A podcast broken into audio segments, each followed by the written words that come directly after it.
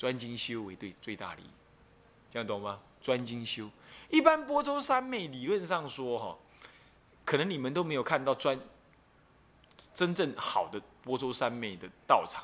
波州三昧道场是不能够用泥，不能用水泥做地板的，是受不了。因为呢，他在走路，一直走，一直走，他会反弹，会对你的身体有造成伤害，所以必须在泥巴路上，是泥巴地或者有点柔软度的地上，比如现在说的地毯这一类。但地毯又怕太热。再来呢，他要做那个悬吊的东西呢，悬吊在腋下睡觉，他不是不睡，他是不躺下去，放逸的睡，不是不睡。波州三昧是。九旬这九十天当中，但立不坐卧，这样，但是不是不睡，啊，疲劳的时候你可以假眠一下。那么在经行的时候呢，你那个两边要用竹子架的差不多在你肩膀，离你的肩膀不很高，快接近你的肩，你不是不是肩膀下翼这样，所以要每一个人不一样的，调高调低不一样。然后那个地上是土，所以不会伤身，不会走路的时候伤身，摔下去的时候伤到身体，不会很硬的，那种有点柔软度。然后那个竹竿呢，不能够用铁栏杆，很冷，不行，哦，太硬了不好。竹竿子，然后还要缠那个布，把它缠住，然后让它怎么样？你万一垮下去的时候，你会伤到身体。然后走的时候，它的宽度就是你的身体那么宽，然后绕一圈。然后你在走的时候，你可以扶一下，扶一下走，是这样。前面的一个礼拜到两个礼拜，脚一定水肿，所以心脏不良、肾功能不好的人不能修这个法门。修这个法门会受不了，你这是不应激，生理不应激。那么饮食要特别调理，然后这剩下就个人的因缘了，就是基本上要这样子修。好，那么法华三昧忏的环境要怎么样啊？那就累了，啊，来，我讲到这里了嘛，跳一下让你们看一看，你们看目录附录，附录九跟附录十看到没有？看到没有？附录九是什么？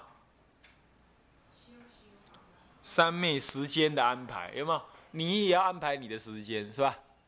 那么再来附录十呢？道场布置略图，还有什么护净的方法？你还得要护净，护什么净？护你身体的清净。你每一次上大号，你都得要洗你的排泄孔，乃至于小号亦复如是。你每进去一次，你都要全身洗，换全干净的衣服。要出了坛场来吃饭的时候，吃饭。说可以在坛场外面吃，你得又得要换一张脏的衣服。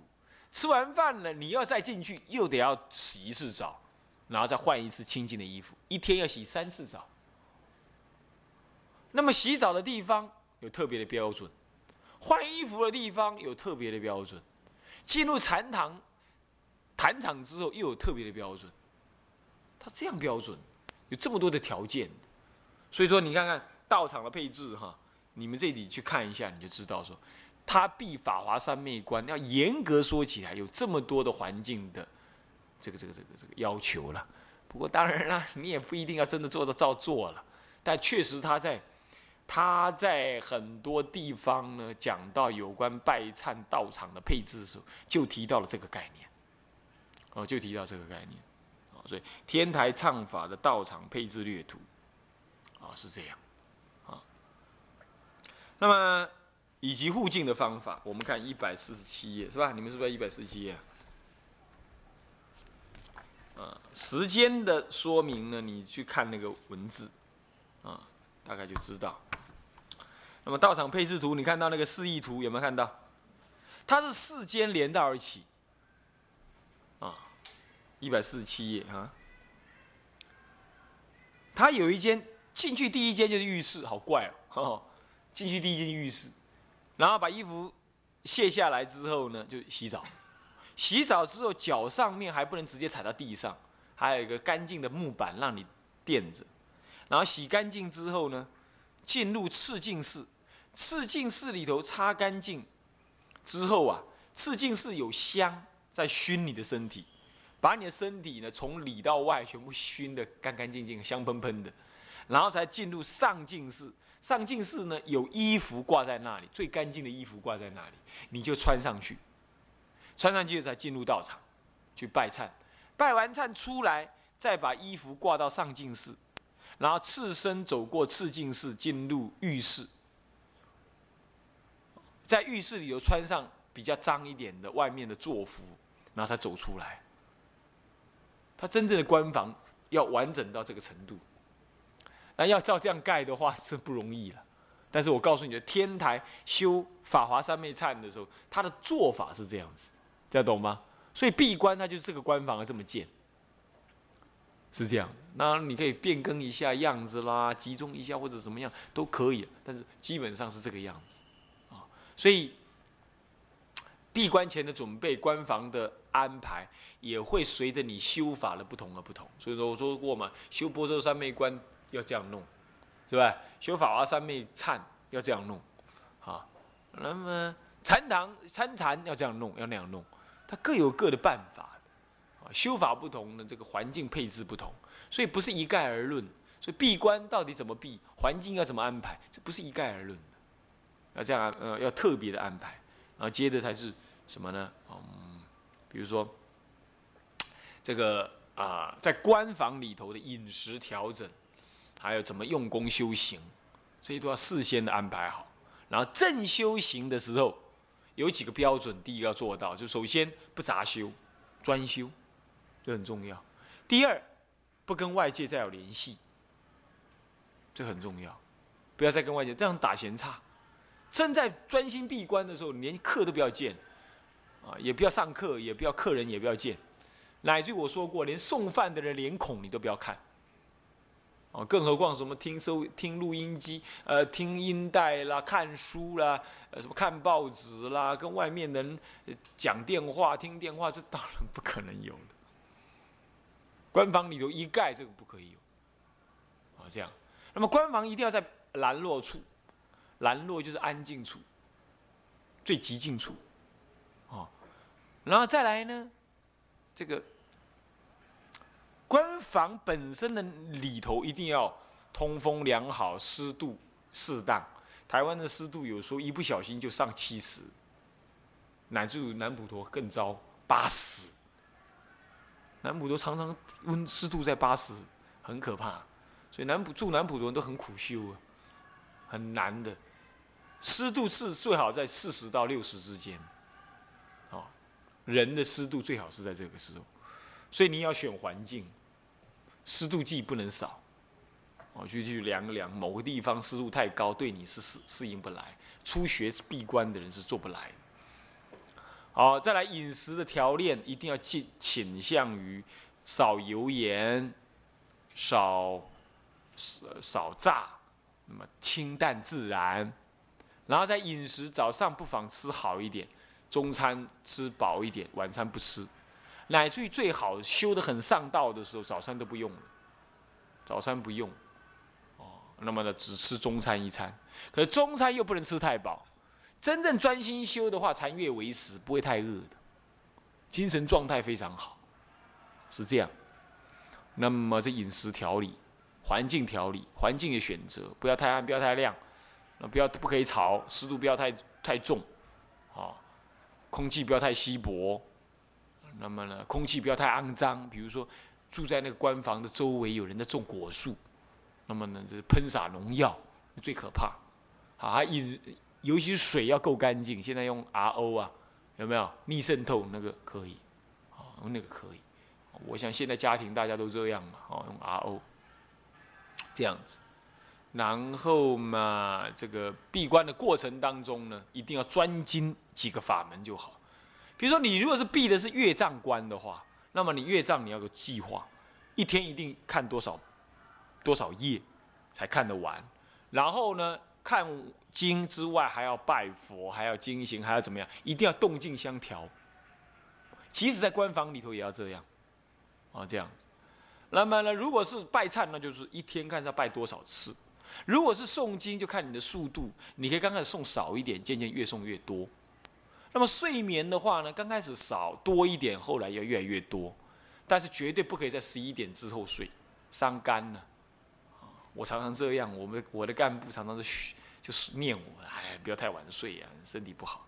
最近我我是听话了，我我觉得我我我为他们着想，也为我自己着想，我为佛法着想，我不应该太晚睡，啊，开始在调整了。读书人就是这样子啊，白天忙行政，晚上才有空思考事情。我常常搞到一两点睡，啊，这样子，那这样其实不太好，啊。那么我们不要这样，就是十一点以前一定要睡，早上不妨早一点起来。那么动静要互调。早上起来可以早到三点、两点都可以，宁可早早睡早起啊，这样子。那么再来呢，修一定要动静互调，我刚刚说过了。再来，不可以欲求看到什么好境界啊，不管别人怎么说，你也不理他。想要看到好境界都是妄想，都是一种错乱，不可以有。乃至看到好境界，也要当做那是一种。好的话，它自然就要消失；坏的话，我不理它，它自然也没有。不可以执着它是好境界啊，这个概念也要有。啊，那么大概就是这样。啊在你对你修的法门的境界会是怎么样的？像他这一部书，他有提到说，呃，正向分别，对不对？你开悟是什么样子？你得利益是什么样子？他有讲到这个忏法得利益是什么样，你也要事先看一下。事先了解一下，那么你正在修的时候，你才知道说效果是出现了啊，就出现了；没出现，没出现就不要理它，要必须这种概念。那么最重要是修闭关前的准备。闭关前的准备，嗯，闭关前的话，一定有个工作你一定要做，就是你要试修，你也要试住那个关房，试修你要修的法门。试着安排你的生活作息，然后呢，再来就是尝试配合饮食。那么更早之前，你要培养福报，比如说你先去护别人的官，那人家就能护你的官。比如说这样的意思，要培养福报。所以我常常跟南普陀的干部讲，我说带领佛学院是很苦，带领办理大众的事情也很麻烦，这没有错。可是呢，这就是磨练，这是一种修福报的办法。你福报具足了，将来呢，你成佛容易，修行也容易。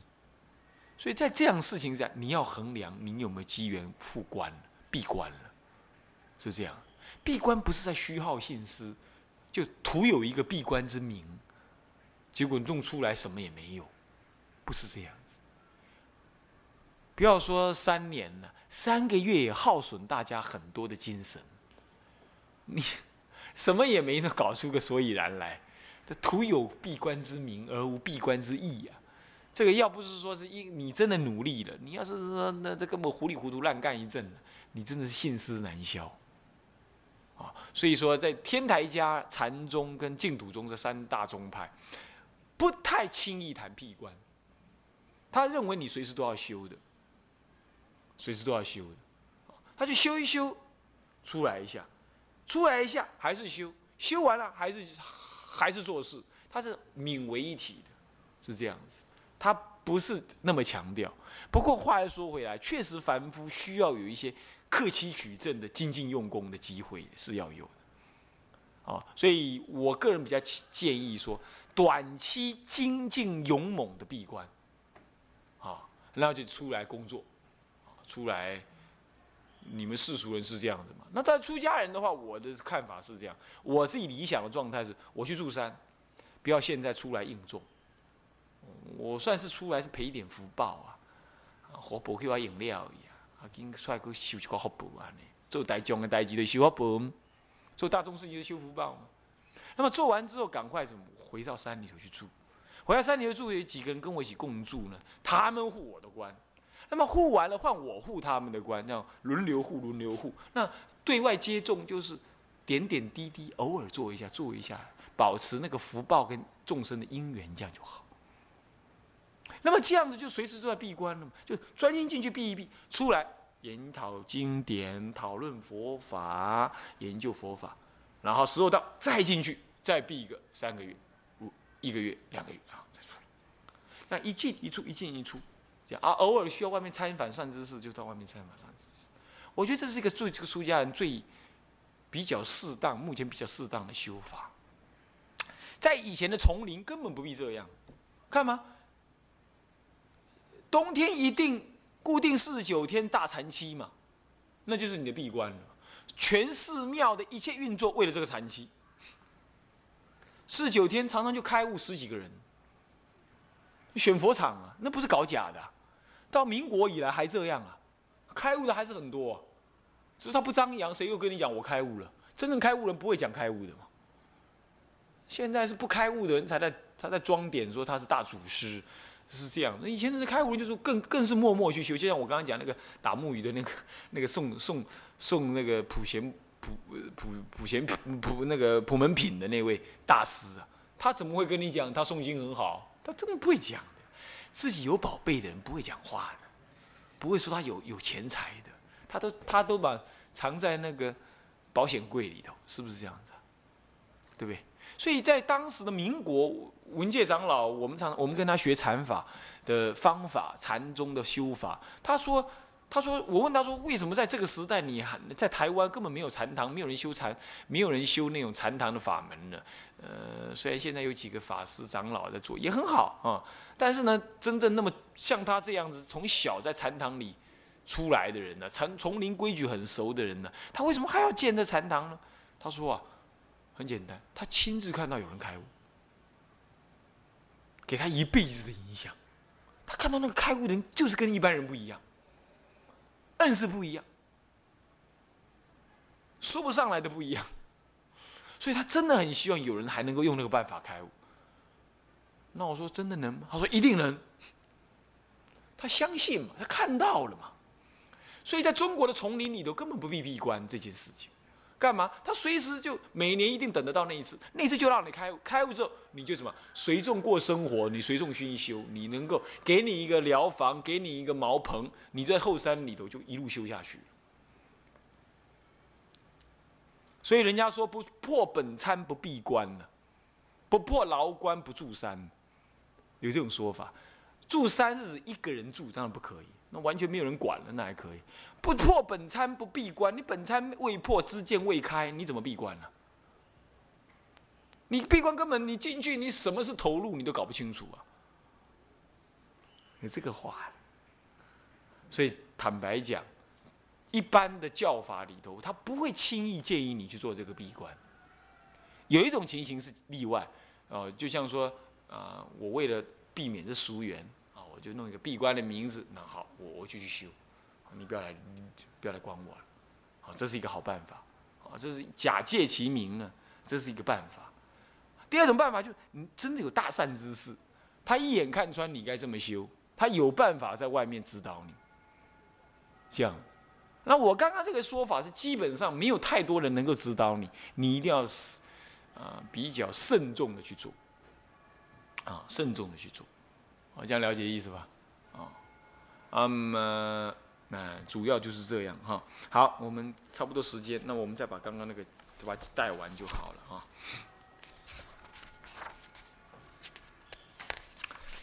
嗯，所以诵《法华经》是一件非常重要的事情。称名玄绕也是真正的一种修行啊，都不要把它当做是一种仪式而已啊。在南传佛教里头，称名玄绕是很重要，玄绕是很重要。那称名呢？称名刚好就是称念弥陀，称念佛号。地藏经讲称念佛号，这些都有功德，是吧？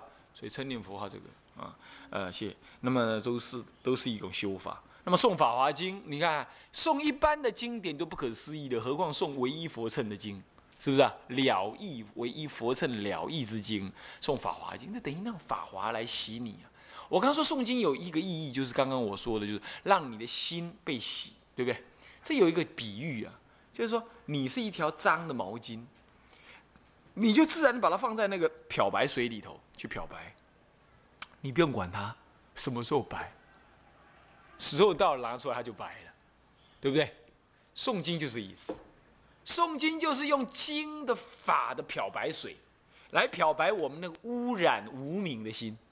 你不会知道他什么时候会开悟的，但是你就诵就对了。咚的某个时候，时机因缘成熟，你就会像智者大师一样，豁然开解，大开眼界。能懂意思吗？懂意思。所以诵经就是这个意思。所以你真的不要轻视它，而且要怎么样？而且要专心的、诚恳的去做它。你说诵经我打妄想，你别理他，你照诵。妄想就像门外的恶狗一样，它乱叫乱叫，叫久了它就累了。你只要一直在诵经的方法上，有一天它就静下来。你也可以用背的，但是有时候背背熟了哇，反而又起妄想。所以你要半诵半背，半诵半背这样最好，不半念半背这样，这样子啊，慢慢的就是清洗为之后，就是可以背下来。那时候专心在心中转，这个也可以啦，但是不能变成熟溜病啊。是这样，这是诵经，意涵是这样。还有诵经也是修福报，也是修法缘，种福报结善缘，干嘛？很多众生因为你诵经，他才得利益，是这样子的啊。那么关于诵经，这个还有一个还有一个案子哈，就是说有一位法师他往生了，往生之后呢，可能他过去有恶业啊，就造成了他很受苦，他就投。托梦到他的同参道友梦中，跟他讲说：“你呀，帮帮帮我个忙啊！我现在还在受苦，你是不是能够帮我忙？”他说：“怎么帮忙？他帮我送三部《金刚经》就可以。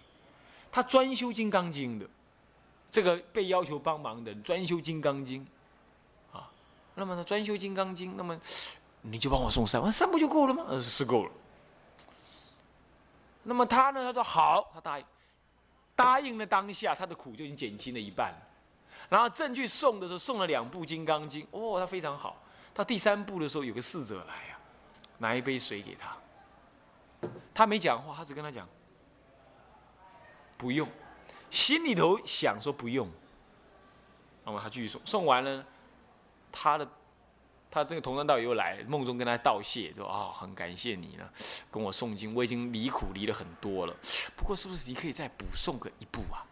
他说为什么？他说你的第三部《金刚经》啊，前两部都很好，没有多字也没有少字，你也很专心，功德很大。不过第三部哦，你多了两个字。那怎么会多两个字？你多了两个不用两个字。他就这样跟他讲，这样子边诵跟他讲不用，是随心转的，不是随语言而已。你看看，还有啊，这个谭虚老法师的同参道友，我忘记好像就是谭虚老法师的谁啊？这定西老法师呢，还是乐果老法师？他谭东北三三老当中的哪一个？还是还是另外有人呢？忘记了，在在影城回忆录上写到这个。他说，他们当时在开中药店，那么谭西老法师也在开中药店嘛，那么一起开，一起学佛。其中有一个呢的太太呢，东北大瘟疫，老婆儿子一起死了。那么他就专心研究《楞严经》。有一天，《楞严经》正在研究，在药铺上面，在药铺里头看店嘛，看着看着嘛就睡着了。嗯，睡着了啊，哎，突然间看到他太太带着抱着儿子来了。你看哦，女人真是可怜哦。这死了之后，儿子也死了，她还在在在阴间当鬼，还当鬼妈妈，还得要再抱着这个儿子。不是说儿子就就就是各自走自己的路了。那儿子死的还是小儿，还是小儿鬼呀？那么老母亲死了，就是母亲鬼啊。那继续带着那个儿子啊，就抱着来。我想的是中阴身，不是鬼。那中阴身就有道理啊，就抱着来，就就走进来了。他那个同参道友就一看，嗯，哎，你怎么来了？我好苦，你能不能帮我忙，帮我超度？他说我又不出家人，我怎么帮你超度？就说你诵经还是有功德，你就帮我超度吧。他说怎么超度啊？只要你答应说好，你就超度我了。你看看他诵经的功德已经大到这样了，啊，大到这样，他就说好。这一讲啊，看那个鬼啊，就踏了他的膝盖。再踏了第二脚，踏了他的肩膀，咻就飞上天了。当下就解脱。诵经的功德这么大，各位要不要诵经？诵经不用跟人家谁教嘛，你就念念念念念就对了嘛，是吧？所以说，关于诵经，关于皈依三宝这个修持法门，我们今天就讲到这里哈，这很重要的法门，好不好？希望你们回去开始就诵《法华经》《安乐行品》啊，在这里有啊，在这里就有了啊，在附注里头就有了啊，附录一哈还是二啊就有了啊。啊，附录十一啊，附录十一有啊。好，我们先讲到这里哈。向下文长，赋予来日，我们大家合掌，一起回向。众生无边誓愿度，烦恼无尽誓愿断，法门无量誓愿学，佛道无上誓愿成，佛道无上誓愿成。自归佛。当愿众生体解大道，发无上心；自归法，当愿众生深入经藏，智慧如海；自归身，当愿众生同理大众，一切无碍。愿以此功德。庄严佛净土，上报四重恩，下济三途苦。若有见闻者，悉发菩提心，尽此一报身，同生极乐国。南无阿弥陀佛。南无阿弥陀佛。南无阿弥陀佛。